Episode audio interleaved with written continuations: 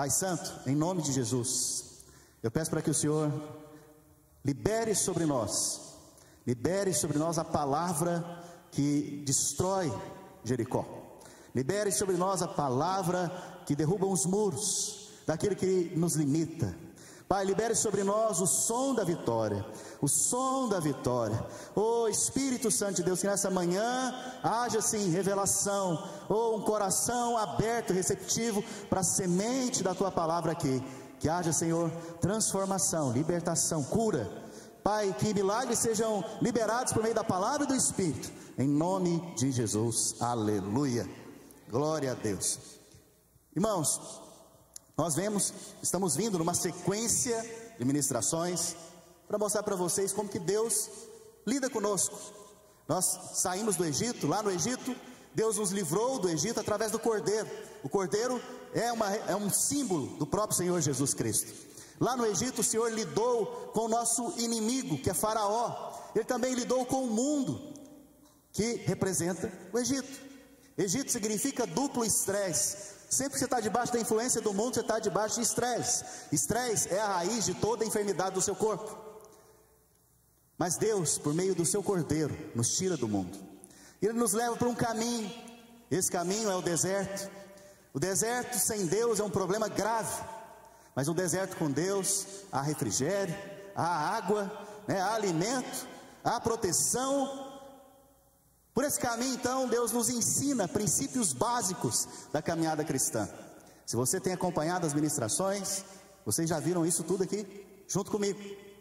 Tudo isso é para gerar fé no seu coração, maturidade espiritual. No culto passado, nós entramos em Canaã.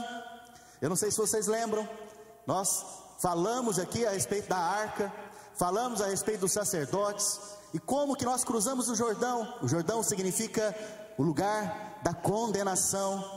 Quem entrou primeiro no Jordão foram os sacerdotes e a arca, representando o próprio Senhor Jesus que levou nossa condenação.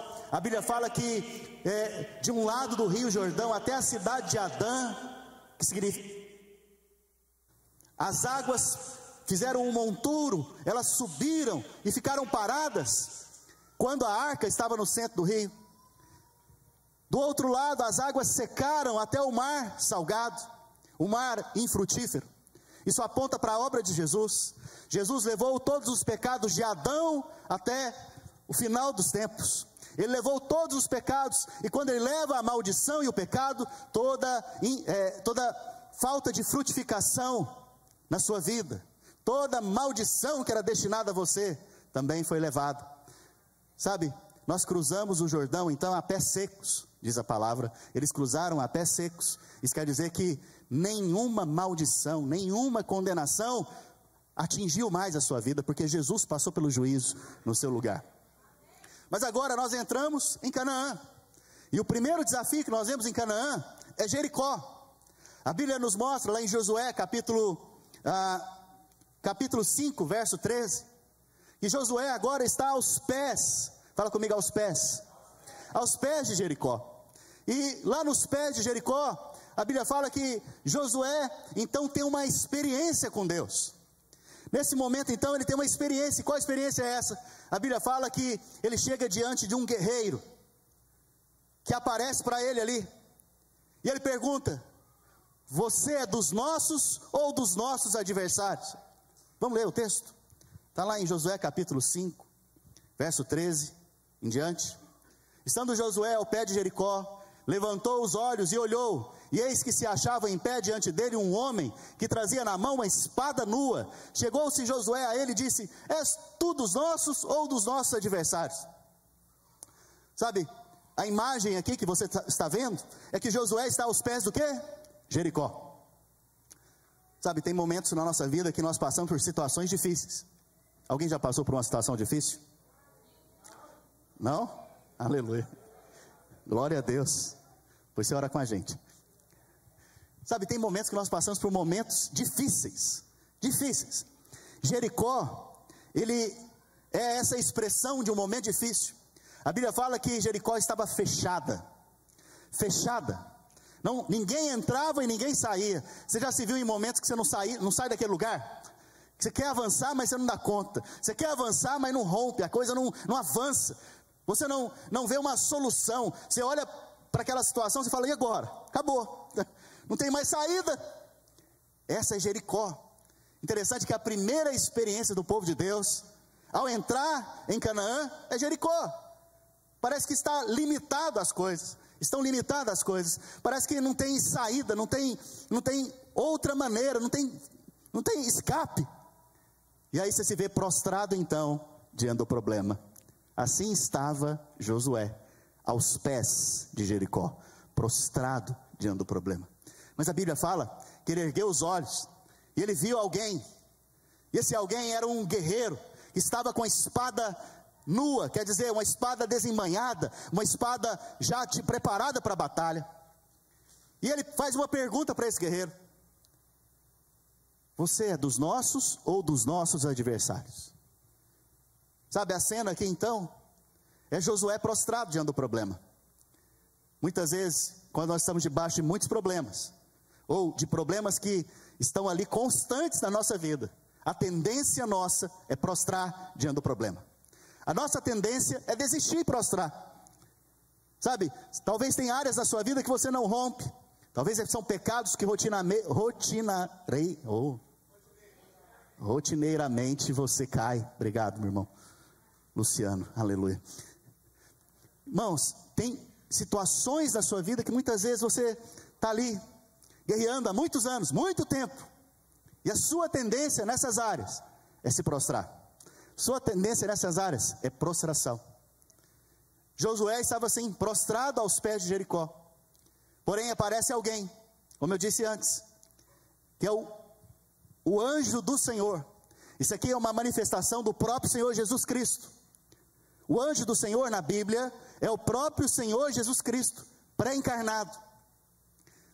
E é interessante que Josué não reconhece imediatamente o anjo do Senhor. E ele faz aquela pergunta: o Senhor é dos nossos ou dos nossos adversários? Sabe, isso tem a ver conosco também. Muitas vezes, problemas que acontecem na sua vida, você está fazendo perguntas: por que, que Deus permitiu isso acontecer? Será que Deus está sendo contra mim agora? Josué está perguntando se aquele anjo do Senhor era do povo dele ou era do povo adversário. Muitas vezes nós queremos atribuir a Deus coisas que são do nosso adversário. O nosso adversário, se você não sabe, é o diabo. Diabo significa adversário. O nome diabo significa adversário. Diabo é o nosso adversário. Não atribua a Deus as obras do diabo. Não atribua o Senhor às obras do diabo. Josué foi lento em reconhecer o Senhor nesse momento. Muitas vezes, debaixo de problemas, debaixo de situações que parecem impossíveis, nós somos lentos em reconhecer o Senhor em nossas vidas. Mas pela graça e bondade do Senhor, Ele se apresenta a nós. E Ele se apresenta a nós no campo de batalha. Se você está passando por lutas na sua vida, o Senhor já está aqui para guerrear por você. Sabe, interessante que esse homem, que na verdade é o anjo do Senhor, ele está vestido para a batalha. Sabe o que quer dizer isso? Deus se identifica com você e comigo. Deus se identifica com as suas lutas. Deus se identifica com você. Sabe, Ele está lá junto com você no dia mal. Ele está lá no dia da batalha com você. Naquele momento você está desistindo, está difícil, você está prostrado diante do problema. Ele está lá com você. Ele chama a sua atenção para você olhar para Ele. Porque quando você olhar para Ele, você vai correr, como Josué correu, em direção a Ele e se prostrar diante do Senhor. Para de se prostrar diante do problema, se prostra diante do Senhor. Muda sua adoração. Não adore os seus problemas. Não adore as, as, as, circunstâncias, as dificuldades. Para de falar da dificuldade. Começa a falar da sua adoração a Deus. Sabe? Muitas vezes nós queremos comparar as dificuldades que nós temos conosco mesmo. Conosco mesmos. Você tem que aprender a comparar o seu problema com Deus. Quando você compara o seu problema com Deus, seu problema virou fichinha, virou pó, virou nada. Porque quem é o problema diante do Senhor? Sabe, eu estava meditando esses dias, adorando a Deus, e aí veio uma frase na minha mente: Uma gota do Senhor vale mais do que o mundo inteiro. Uma gotinha do Senhor vale mais do que o mundo inteiro. Sabe, se você tem o Senhor dentro de você, filho, você pode ficar tranquilo em paz, porque você tem algo valoroso dentro de você. Sabe, Ele cuida de você nos pequenos detalhes. Você pode dizer, Ele tem cuidado de nós? Ele tem cuidado de nós, irmãos. Se não fosse o Senhor, nós não estaríamos aqui. Se não fosse Ele, você não estaria aqui me vendo. Se não fosse a obra dele naquela cruz, jamais poderíamos estar de pé aqui hoje. Jamais. Veja, Josué, então, a Bíblia fala que ele sai correndo em direção àquele anjo, e aquele anjo, então, recebe a adoração de José. Preste atenção: anjos na Bíblia não recebem adoração, a não ser o anjo do Senhor, porque o anjo do Senhor é o próprio Deus. Na verdade, é uma expressão, como eu disse para você antes, do próprio Senhor Jesus. E ele se identifica com o seu povo. Tanto se identifica comigo, com você, que a Bíblia fala que Deus, sendo Deus, não se usurpou ser igual a Deus. Antes, se esvaziou de si mesmo e se fez o que? Identificação, imagem, semelhança de você e de mim. Veja, o Senhor, Ele é tão maravilhoso que Ele não te deixa sozinho no campo de batalha. Ele veste a roupa da batalha e vem guerrear por você, e Ele é com você. E se Deus é por você, com você, quem será contra nós? Veja, Jesus ele se fez carne e sangue para se identificar com você também. Porque qual que era a sua batalha? Qual que era o seu problema? Era Adão. Adão caiu. A Bíblia fala porque Adão caiu, todos caíram. Mas vem Jesus em formato de Adão, mas em nada parecido na sua carne com Adão. Para o quê? Trazer vitória sobre nós. Contra o quê? Contra a natureza do pecado na sua vida. Na cruz, ele levou sobre si as nossas dores e enfermidades, mas ele levou também a condenação. Na cruz, ele se fez pecado, para que eu e você hoje fôssemos feitos o quê? Justiça de Deus. Então, a primeira coisa que você tem que ver no dia da sua batalha é o Senhor. A Bíblia fala que Josué, erguendo os olhos, erga os seus olhos hoje, veja o Senhor. Qual o problema que você está enfrentando? Veja o Senhor. Sabe, essa é a primeira coisa. Veja o Senhor. Não se prostre diante dos seus problemas. Se prostre diante do Senhor e o adore. Sabe qual foi a resposta? No verso 14. Respondeu ele: Não, sou príncipe do exército do Senhor e acabo de chegar. Sabe qual que é o problema que você está vivendo hoje? O senhor acabou de chegar. Pastor, mas é difícil demais. É impossível hoje essa situação acontecer na minha vida. Pois é, mas o Senhor acabou de chegar. Então Josué se prostrou com o rosto e terra e o adorou e disse-lhe: Que diz meu Senhor ao seu servo? Verso 15. Verso 15. Respondeu o príncipe do exército do Senhor a Josué: Descalça as sandálias dos pés, porque o lugar em que estás é santo. E Josué fez assim. Veja, no Antigo Testamento, você vai ver que Moisés teve que tirar as sandálias dos pés. Josué teve que tirar as sandálias dos pés. Mas no Novo Testamento nós vemos o jovem que gastou tudo, gastou tudo, fugiu de casa, foi embora, deixou seu pai, gastou a herança do pai. Quando ele volta para casa, o pai faz o que? Calça os pés dele. Sabe o que quer dizer isso? Que na nova aliança, aquilo que tirava as suas sandálias, hoje você é restaurado na sua justiça. Você pode calçar as sandálias. Está diante do Pai agora, diante do Senhor, sem condenação e sem acusação. O próximo verso agora, 16. Verso 6. Ora, Jericó estava rigorosamente fechada por causa dos filhos de Israel. Ninguém saía nem entrava. Sabe? Talvez esse é o problema que você está vivendo hoje. A sua Jericó hoje é esse momento que você está vivendo na sua vida. Não avança. Você não consegue romper os limites. E é interessante que nesse momento, a palavra do Senhor diz, no verso 2, vamos ler juntos, isso aqui a gente tem que ler juntos. Verso 2, 1, 2, 3 e.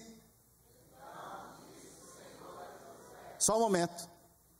Então disse o Senhor a quem? Você é o Josué de hoje. Então o Senhor está dizendo para você agora: o que, que Ele está dizendo?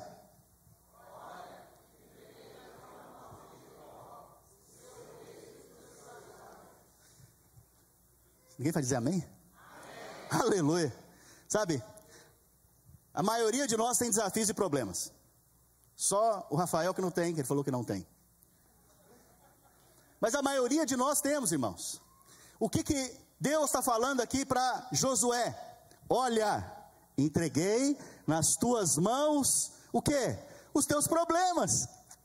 Entreguei agora os valentes, ou seja, aquilo que tem dando força para esse problema. Entreguei os guerreiros, aquilo que tem fortalecido esse problema contra você. Entreguei nas tuas mãos. Preste atenção. Deus nunca falou de gigantes quando fez a promessa. Nunca, nunca falou de gigantes. Porque aquilo ali não é problema para Deus. Aquilo ali é nada comparado com Deus. Nada, nada. Mas o povo, quando foi espiar a terra, eles viram o que? Gigantes. Interessante que aquilo abateu eles, gerou incredulidade, medo. Mas agora, é, a única, é o único momento que Deus está falando do problema. E quando Ele fala do problema, Ele está falando para você olhar para o problema. Olhar para o problema e ver o que? Ver que Ele entregou nas suas mãos cada um desses problemas. Aquilo que te dominava, então, agora Deus está fazendo o que? Entregando as suas mãos para você dominar sobre aquilo que te dominava. Olha que interessante, irmãos. O único momento que Deus fala para você ficar olhando para o problema é o momento que Ele te entrega o problema nas suas mãos. Então para de ficar olhando para o problema, a não ser no dia que o Senhor te entregar o problema nas suas mãos. Aí sim você pode falar, do, falar ao problema: Você já está nas minhas mãos. Sabe, é interessante que Josué, ele ouve essa palavra da parte de Deus. Ele ouve e isso vai gerar o que no coração dele? Fé. Vira para a pessoa que está ao seu lado para ela acordar. Fala fé. Aleluia. Fala fé para o outro também acordar.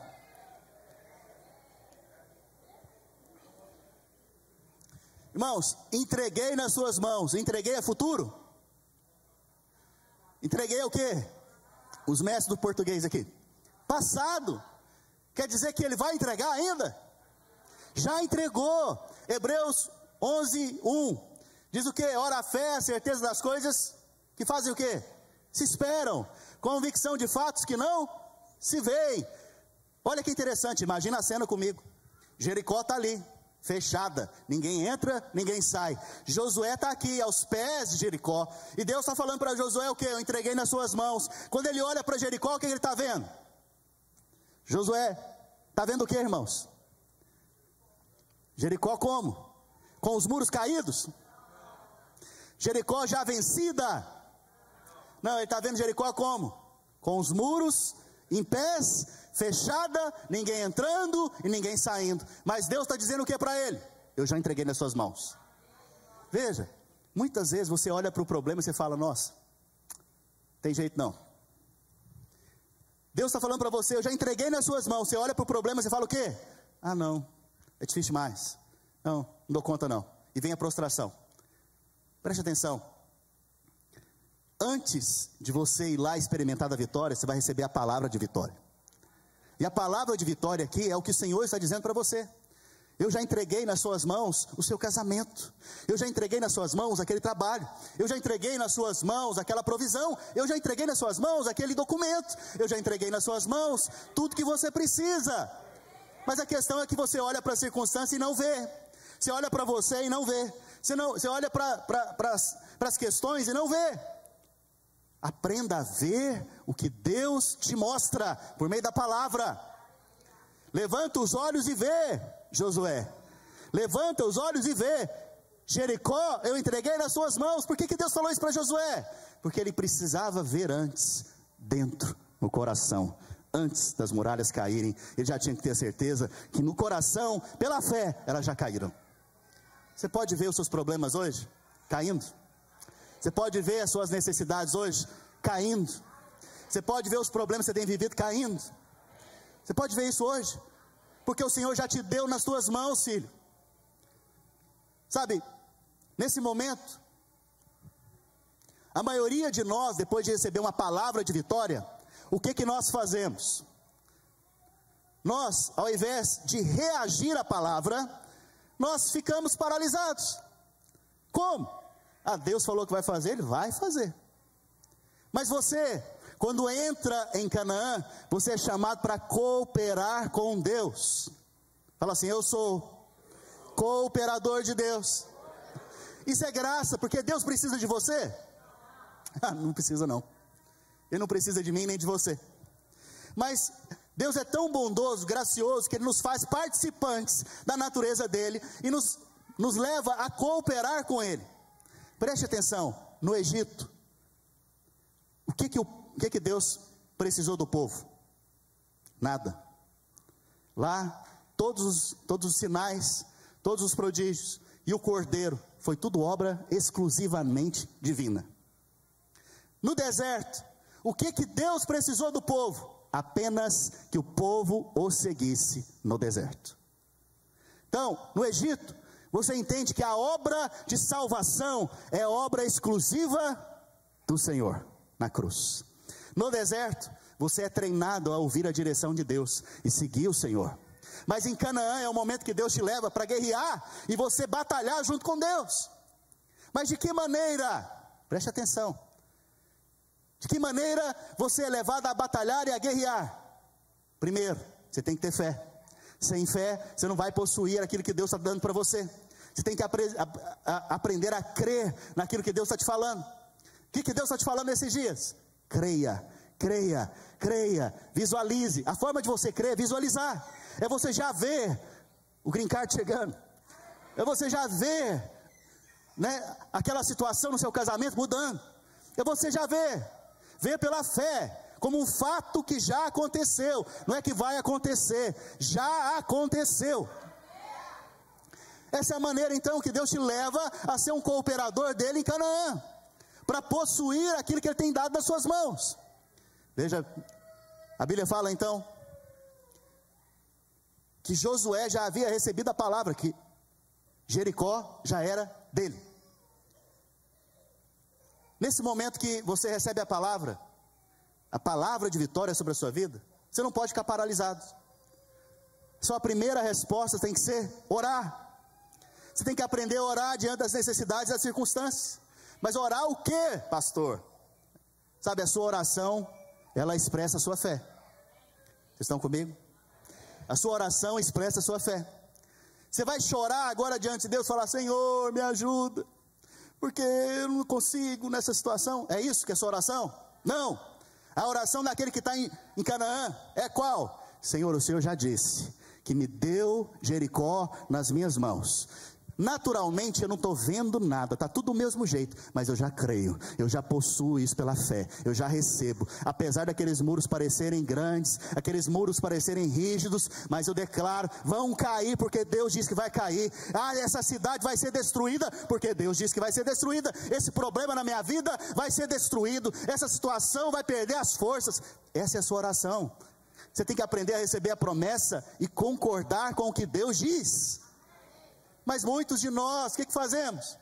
Sentamos, paramos, paralisamos, esperamos que uma mágica aconteça. Deus não faz mágica, Ele faz milagres. Agora eu vou te falar uma coisa: Deus tem um método de entregar milagres, Ele tem uma maneira de entregar a você e a mim os seus milagres. Por isso você tem que estar atento à palavra, porque se você não aprende a receber o milagre, você não vai receber. Vamos pensar?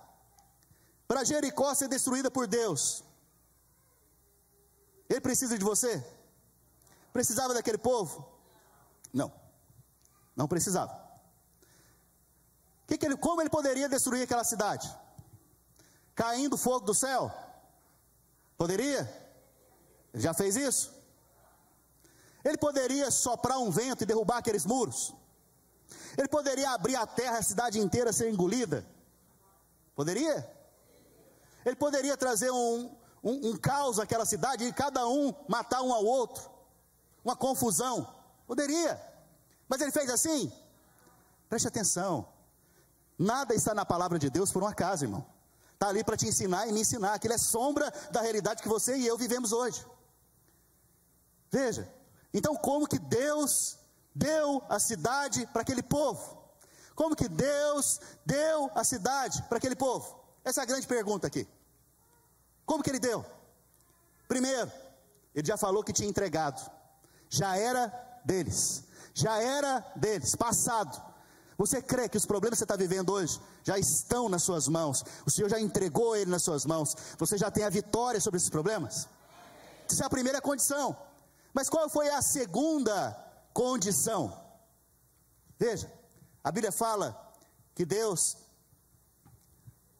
no verso 3 do capítulo 6, ela fala o seguinte: Vós, pois, todos os homens de guerra, rodeareis a cidade, cercando-a uma vez, assim fareis por seis dias.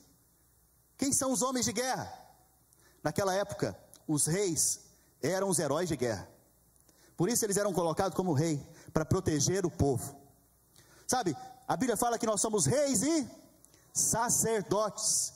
A primeira coisa que você tem que entender é que você é um herói de guerra, que você é um guerreiro. Você é um guerreiro. E pra, se você vai guerrear, filho, vista a roupa da guerra. E a roupa da guerra é a espada do espírito, o escudo da fé, a couraça da justiça, a sapatilha do evangelho, o capacete da salvação. Por essas coisas eu ainda vou pregar futuramente, mas já preguei no passado, você pode procurar no YouTube. Mas preste atenção, a segunda coisa que nós vamos ver aqui agora são os sacerdotes. Primeiro então são os guerreiros, mas agora nós vamos ver os sacerdotes. Os sacerdotes, eles deveriam carregar o que? A arca. A arca é quem? A arca é a presença de Deus. A arca é uma expressão do Senhor Jesus Cristo é um símbolo do Senhor Jesus Cristo. Eles deveriam carregar essa arca, mas Deus fala para eles algo: pegue o chofar, pegue a trombeta e toque a trombeta. Sabe, preste atenção.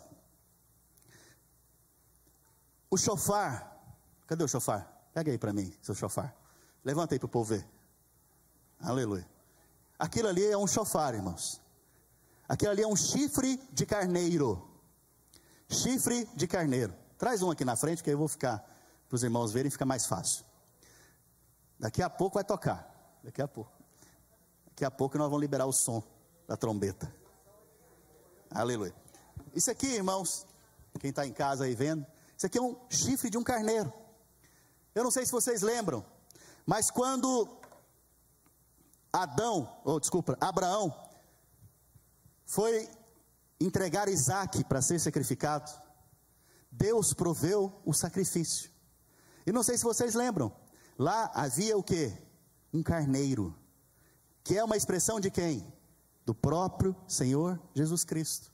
Porque só ovelhas, ovelhas macho tem chifre, ovelhas fêmeas não tem chifre.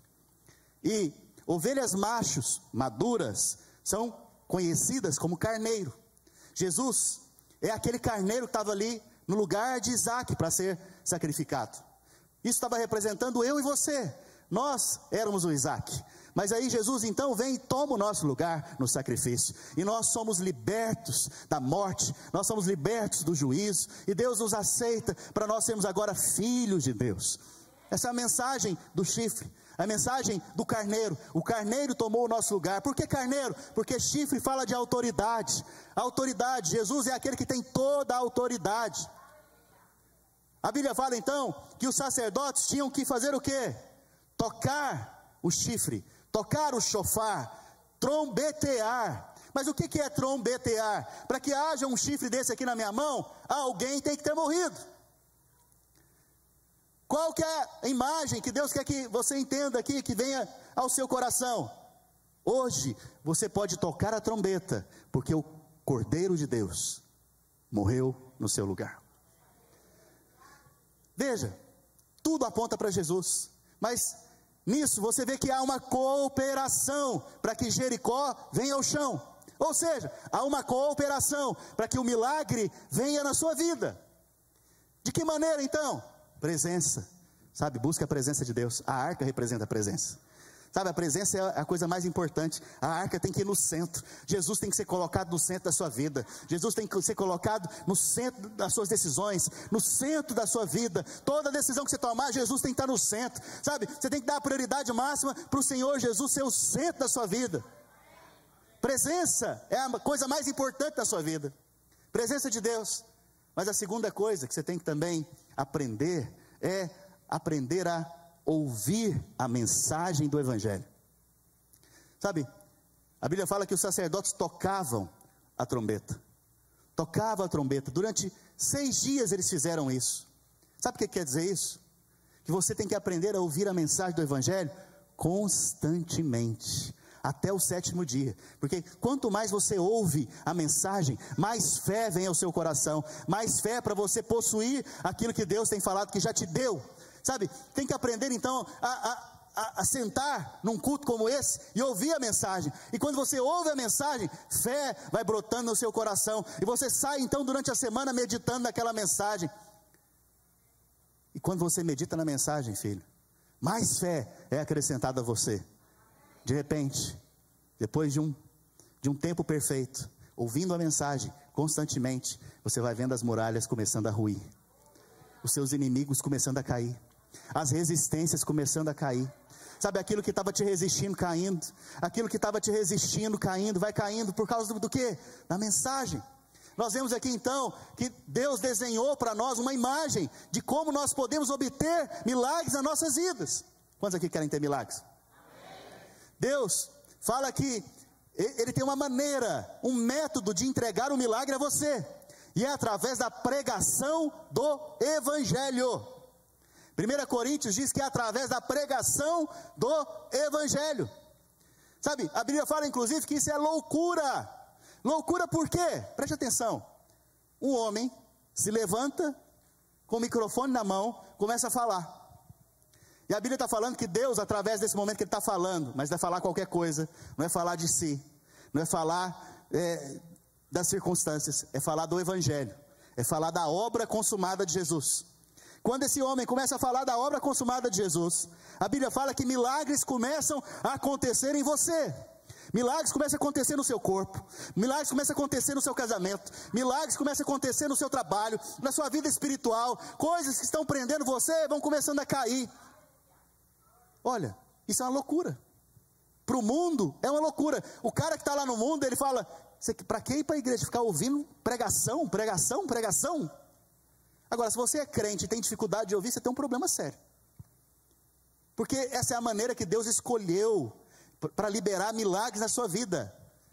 Eu não falei para vocês que Deus poderia destruir Jericó com um estalar de dedos, mandando fogo do céu, mas ele não fez isso ele fez uma representação aqui para nós, uma imagem, uma sombra da realidade que nós temos hoje. Qual é maneira? Coloca os sacerdotes para levantar a arca, exalta a presença de Jesus, exalta o Senhor Jesus, mas não só isso, coloca os sacerdotes para tocar o chifre, mas não é só um dia, não, são sete dias seguidos, e no sétimo dia, sete vezes, toca o chifre, anuncia o Evangelho, anuncia a pregação do Evangelho, que é loucura para os que se perdem, mas é o poder de Deus para aquele que crê, e aí você vai ver o que? Salvação, sozo, sozo de Deus, paz, saúde, a plenitude, alegria. Aí você vai ver. Essa é a maneira que Deus resolveu, resolveu dispensar a você e a mim os seus milagres, sinais e prodígios. A pregação é tão importante, irmãos, tão importante. E muitos não valorizam a pregação. Porque se valorizasse esse prédio aqui, não ia caber os membros dessa igreja. Não valorizam por quê? Porque acho que não tem importância. O mundo não dá importância, não tem a mentalidade do mundo, filho. Quando você sentar aqui, sente para ouvir. Sabe, Josué falou para o povo: sabe o que? Nesses seis dias, todos devem fazer um jejum de falar, todo mundo calado. Sabe por quê? Josué é sábio. Josué é sábio. No deserto ele ouviu o que? Murmuração, reclamação. Por que, que ele ouviu murmuração reclamação? Porque tinha problema. No deserto tem problema, mas Deus tem a solução para qualquer problema. Eles não viram o Senhor diante dos problemas, eles viram problemas maiores que o Senhor. Então eles reclamaram, murmuraram e morreram no deserto. Josué agora está em Canaã e ele sabe. Ele sabe que se o povo começar a reclamar, eles vão ter um problema para conquistar Jericó. Então qual que foi a direção que ele deu? Fique calado. Enquanto estiver tocando a trombeta, fique calado na sua cadeira. Preste atenção. Enquanto estiver tocando a trombeta aqui na frente, permaneça prestando atenção no som que a trombeta está dando. Porque quando você preste atenção no som, e trombetear aqui é eu falar do Evangelho, amém? Conectou os pontos. Enquanto eu estiver falando aqui, sabe, preste atenção, não se distraia, e fique calado. diante dos problemas, fique calado. Olha, vou te falar uma coisa: diante de problema, nós temos uma tendência enorme de reclamar. Se você está passando por problema, a sua maior tentação é reclamar. Você tem um problema com seu marido, você tem uma tentação louca para reclamar dele. Se você tem um problema no seu trabalho, você quer reclamar com seu chefe. Mas você esquece que Deus já entregou nas suas mãos o quê? O problema. O que, que você tem que fazer agora? Permaneça ouvindo a mensagem do Evangelho. Ouça a pregação, ouça a palavra. Mas quem que dá valor à palavra? Espero que vocês deem, em nome de Jesus. Sabe o que, que, que acontece, irmãos? Muitos querem ser crente sozinho em casa. Muitos querem ser crente sozinho em casa. Vai viver no deserto. Por que, que vai viver no deserto? Porque você percebe que em Canaã entrou um povo, não entrou um indivíduo. Em Canaã entra um povo. E Deus tem uma liderança para esse povo. Nós vemos lá que tem Josué, tem os capitães, tem, tem as autoridades. Sabe? Muitos não querem dar valor à igreja. E quando chegam na igreja, é apenas mais um, um clube social no domingo. Deixa eu te falar uma coisa. Valorize a igreja que Deus te colocou. Mas não só a igreja que Deus te colocou. Valorize os líderes que Deus levantou na sua vida. Valorize os capitães que Deus levantou na sua vida. Sabe, nós somos todos reis e sacerdotes. Todos somos reis e sacerdotes. Mas Deus separou alguns para o ministério. Valorize esses. É ruim falar de causa própria, né? Mas eu não estou aqui para falar de mim, eu estou aqui para falar, sabe, do que a palavra de Deus diz. Aprenda a valorizar. Porque se isso não fosse importante, se a igreja não fosse importante, se essa reunião aqui não fosse importante, deixa eu te falar uma coisa: o Espírito Santo não tinha fortalecido as igrejas lá em Atos, não tinha levantado apóstolos, pastores, mestres, profetas. Para quê ele ia fazer isso? Era incoerente. Se fosse a família o momento do culto mais importante, então Jesus tinha falado: olha, vocês vão edificar a família de vocês em casa, e não vão edificar a igreja. Preste atenção. A igreja é a coisa mais importante dessa terra, foi por ela que Jesus morreu. E aqueles que Deus levanta na vida da igreja para trombetear, são importantes para você, por quê? Porque milagres vêm na sua vida enquanto você está me ouvindo. Isso é loucura, porque é pouco esforço para muito, para muito, para muita bênção. Sabe, é pouquíssimo esforço. Sentar aí e me ouvir é pouquíssimo esforço. Talvez o maior esforço é se levantar da cama de manhã. Espero ter vindo acordado. Sabe, esse talvez é o maior esforço, mas é pouco esforço para muita bênção. Se fosse para você guerrear contra uma cidade igual Jericó, com as armas da época, ou oh, você ia gastar muito esforço, filho. Ia suar muito talvez nem ia ganhar. Mas Deus resolveu fazer uma loucura. Entregar nas suas mãos Jericó através de uma loucura. Através de alguém que são os sacerdotes tocando esse troço aqui. Tocando isso. E todo mundo calado, mudo. E a arca sendo exaltada, levantada. O povo que estava em Jericó olhava para esse povo que estava lá dando volta, falava o quê? É tudo doido. O que, que o povo lá fora fala para você que está aqui no culto? Aí é tudo doido. Olha lá, o pastor está lá berrando, pregando, falando. Olha lá, ó. E o outro está lá com o chofar na mão. um chifre na mão. O povo é tudo doido, eles estão lá ainda olhando com atenção. Estão lá recebendo ainda, esse povo é tudo é doido. Mas eles mal sabem que enquanto você está aqui sentado me ouvindo, sabe, as muralhas de Jericó vão começar a ruir daqui a pouco. Jericó já foi entregado nas suas mãos. Eles mal sabem disso. Isso é loucura para os que se perdem, mas é o poder de Deus para você. Sabe, se Deus não quer falar comigo e com você através dessa imagem, eu não sei mais. Mas Ele quer. Não tem problema tão grande que Deus não possa ultrapassar ele para você. Não tem nada, nem ninguém que pode resistir o que Deus tem para fazer na sua vida, filho. Nem você mesmo. Nem você mesmo. Sabe, para de exaltar o problema então.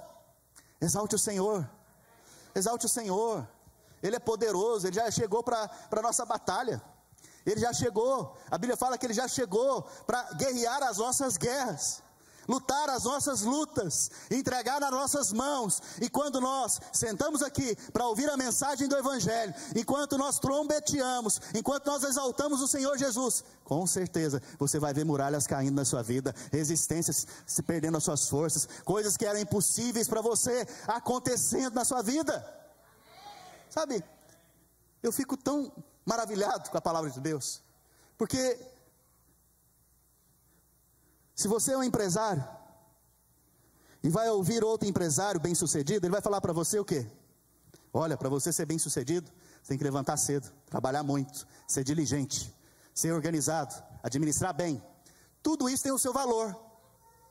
Mas eu vou te falar uma coisa: para você ser bem-sucedido, permaneça ouvindo a palavra ouça a mensagem do Evangelho, mas não é qualquer coisa, não, é a palavra de Cristo. Ouça a mensagem do Evangelho. Oh, não, é, não é só um dia, não, são sete dias. Sete dias aqui não é literal, sete dias aqui é para mostrar para você e para mim é que você tem que constantemente ouvir a mensagem, até ver as muralhas caírem. Permaneça ouvindo a palavra, permaneça ouvindo a mensagem. E olha, exalta Jesus na sua vida, não exalta o problema, exalta Jesus. Daqui a pouco você vai ver o tanto que você vai ser bem sucedido.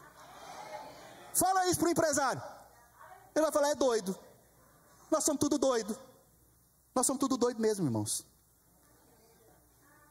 O homem acha, no seu orgulho, que ele pode fazer alguma coisa por ele mesmo. Jesus diz: sem mim nada podeis fazer. E aí ele faz o que? Ele manda você tocar trombeta, ele manda você exaltar ele, e aí então ele vai dar nas suas mãos os seus problemas, os seus inimigos e vai te exaltar. Isso é loucura, loucura, sabe? Hoje é o dia que você tem que decidir. Parar de se prostrar aos pés de Jericó, se prostrar diante do anjo do Senhor que chegou para guerrear a sua batalha. Hoje é o dia que você tem que decidir, crer no que Deus já falou. Ele já entregou Jericó na sua vida. Ele já entregou nas suas mãos Jericó. A sua resposta a essa palavra é: exalta o Senhor agora, exalta, adora o Senhor, uh, sabe, louva o Senhor, fala o Senhor, o Senhor já me deu todas as minhas, toda, todas as minhas necessidades já são supridas no Senhor, eu já tenho tudo aquilo que eu preciso do Senhor, o Senhor já fez mais do que eu necessito, na verdade, o Senhor já me deu além das minhas necessidades, Senhor, o Senhor é comigo, quem será contra mim? Sabe, você tem que aprender então a reagir às palavras de fé no seu coração. E a outra coisa, você não pode negociar, é ouvir a mensagem do Evangelho. Não negocie. Sabe que o culto para você, esse culto de domingo aqui para você, seja algo inegociável. Não negocie com a praia. Não negocie com a cama. Não negocie, porque se você soubesse, com toda a revelação, como que isso aqui é importante para você, filho, hum, nós veríamos mais milagres acontecendo na vida da igreja. Nós veríamos mais irmãos recebendo milagres, porque esta é a maneira que Deus resolveu dispensar ou seja, dar a você a, aquilo que Jesus conquistou na cruz do Calvário. Vamos ficar de pé?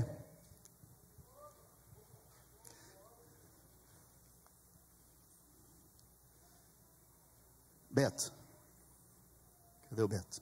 Tá Sabe, esses sacerdotes, eles tocavam três tipos de sons, eles emitiam três tipos de sons. Eles fizeram isso, como eu disse para vocês, durante seis dias, e no sétimo dia eles fizeram sete vezes. O primeiro som que eles emitiam era o som, era um som contínuo, e de repente ele cortava o som de uma vez. Isso aponta para o Senhor Jesus. A vida dele foi cortada para que você tivesse vida. O segundo som eram nove, nove sopros. Esses nove sopros apontam para o Espírito Santo, os nove dons do Espírito Santo. E por fim, o último som, que é quando as muralhas caíram. É um som contínuo, longo, alto, que aponta para a voz do Pai. Nós vemos o Pai, o Filho e o Espírito Santo emitindo o som nessa trombeta, nesse chofar. E quando isso acontece, muralhas vêm ao chão. A nossa parte, então, alguns irmãos gostam de perguntar, pastor, mas qual que é a minha parte? A sua parte é continuar ouvindo. Mas vai chegar um momento que vai vir tanta fé no seu coração que você vai liberar a palavra de vitória e as muralhas vão cair. Sabe, eu quero que você feche os seus olhos agora.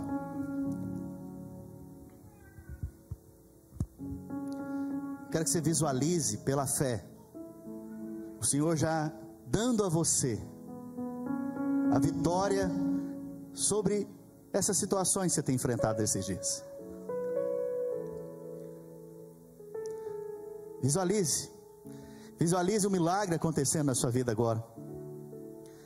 Visualize pela fé. O Senhor já entregou Jericó nas suas mãos. Levante os olhos e veja. O Senhor já entregou Jericó nas suas mãos.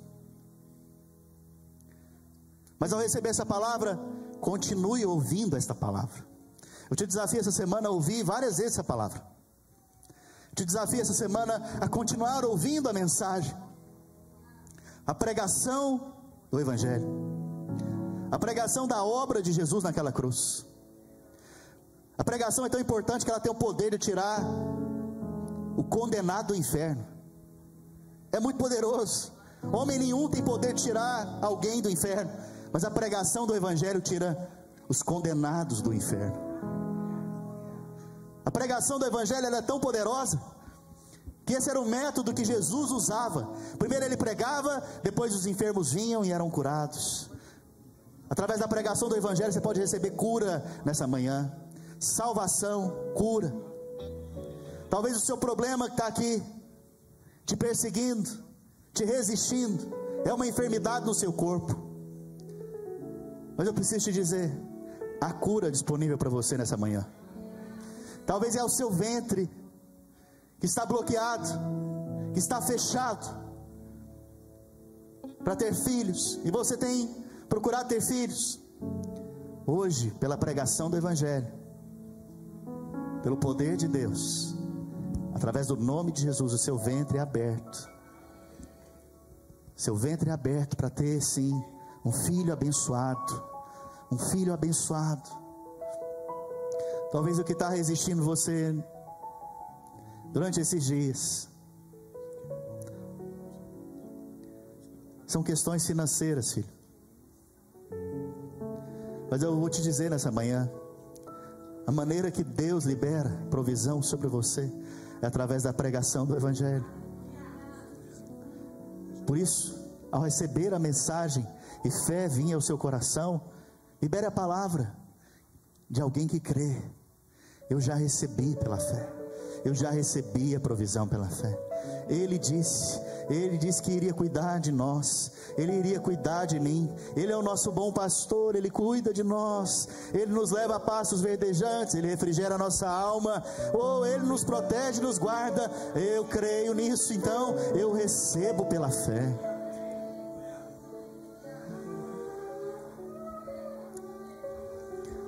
Espírito de Deus. Espírito Santo. Espírito Santo. Pai, nós recebemos pela fé em nossas mãos. Oh, aleluia.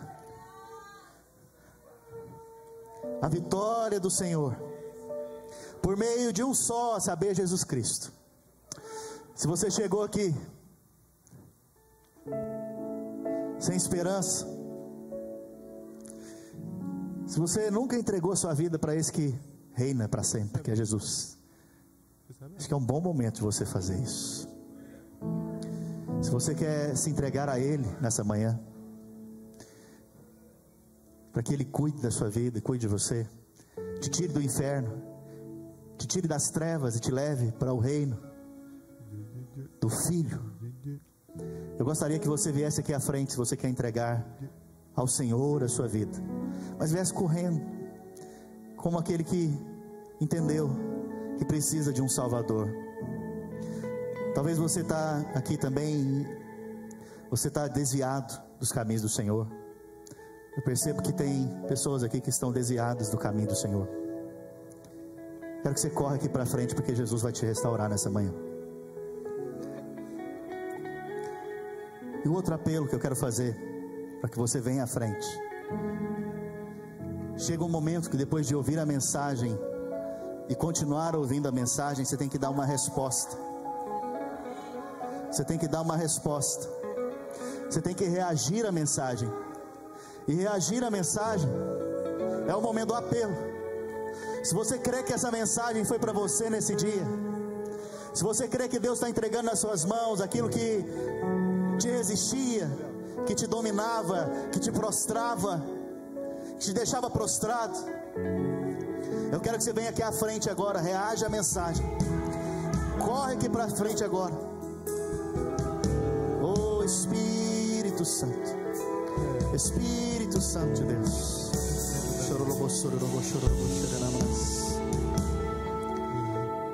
Ele canta nanamas. Filho, se você crê que muralhas estão ruindo hoje, vem aqui à frente. Todos que creem, vem à frente. Todos que creem, vem à frente. Os pastores e pastoras, eu gostaria que você abraçasse esses irmãos que vieram antes, ministrasse salvação, restauração na vida deles. Oh Espírito Santo. Os demais que creem que muralhas vão ruir nessa, nesse dia, vem à frente.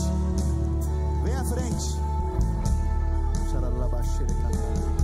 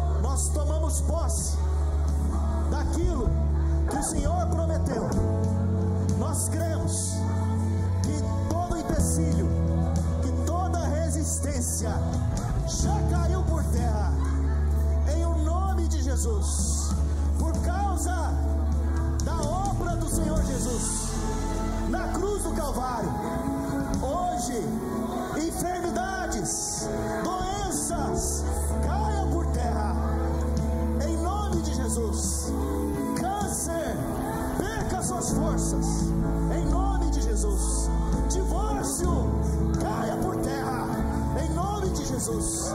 Nós liberamos, pela fé, salvação, em nome do Senhor Jesus. Aleluia.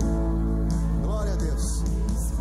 Antes da gente ter um cântico, quero dar oportunidade para uma irmã testemunhar um milagre aqui, rapidamente. Se eu pudesse, eu ia estar todo domingo aqui, né, contando uma bênção de Deus. Muitos aqui sabem, né, que meu casamento foi restaurado, graças a Deus, e eu decidi não sair desse lugar. O que o pastor Marcos falou hoje, eu decidi não lutar a minha luta sozinha. Eu decidi compartilhar com meus irmãos de célula e pedir, gente, me ajuda. E meu filho mais velho tinha sido diagnosticado como estéreo, não podia ser pai. E ele tem 33 anos. E quando nós voltamos, né, que eu pedi, Senhor, restaura por completo, não só meu casamento, a minha família, meus filhos, que eles voltem para tua casa, porque eu ainda tenho filhos que estão desviados. E eu fui pedindo a Deus e comecei a tocar o meu chofar, né? Senhor, por favor, né? Não é por mim, é pelo Senhor, é para a tua glória. E há dois, três meses atrás, meu filho me ligou. Mãe, eu tenho uma surpresa para você. E ele mostrou em cima da mesa. A minha nora está grávida. Uma menina, Olivia.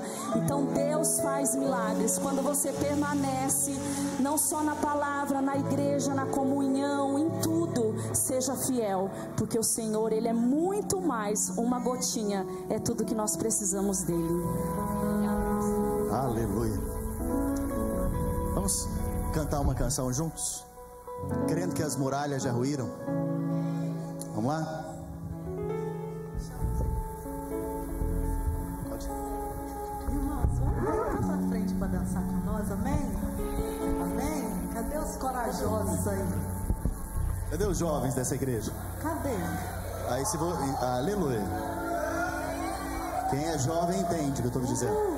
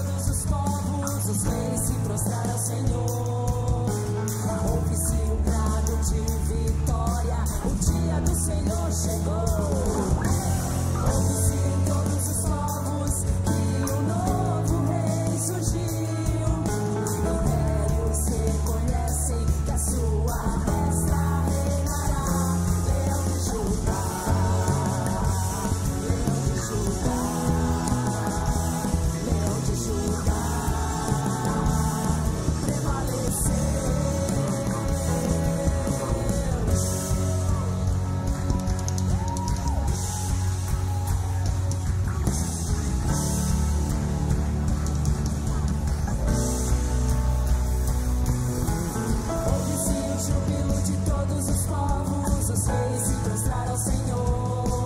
Ofereci um brado de vitória, o dia do Senhor chegou.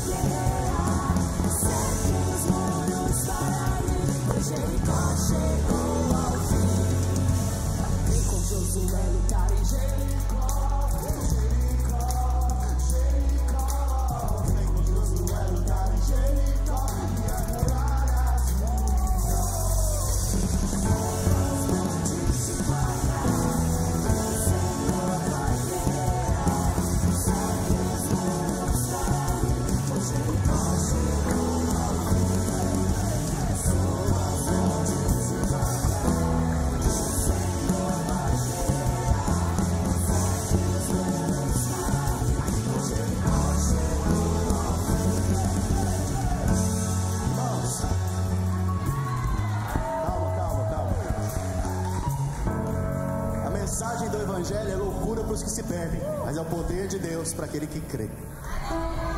Sabe, eu quero que você creia agora. Você vai fechar os seus olhos. Enquanto nós cantarmos esse refrão, no trem você vai dar um grito, um brado de vitória. E essas, essas muralhas que tem te prendido, que tem te resistido, elas vão vir ao chão. Vamos fazer isso juntos? Vamos lá, vamos aquecendo.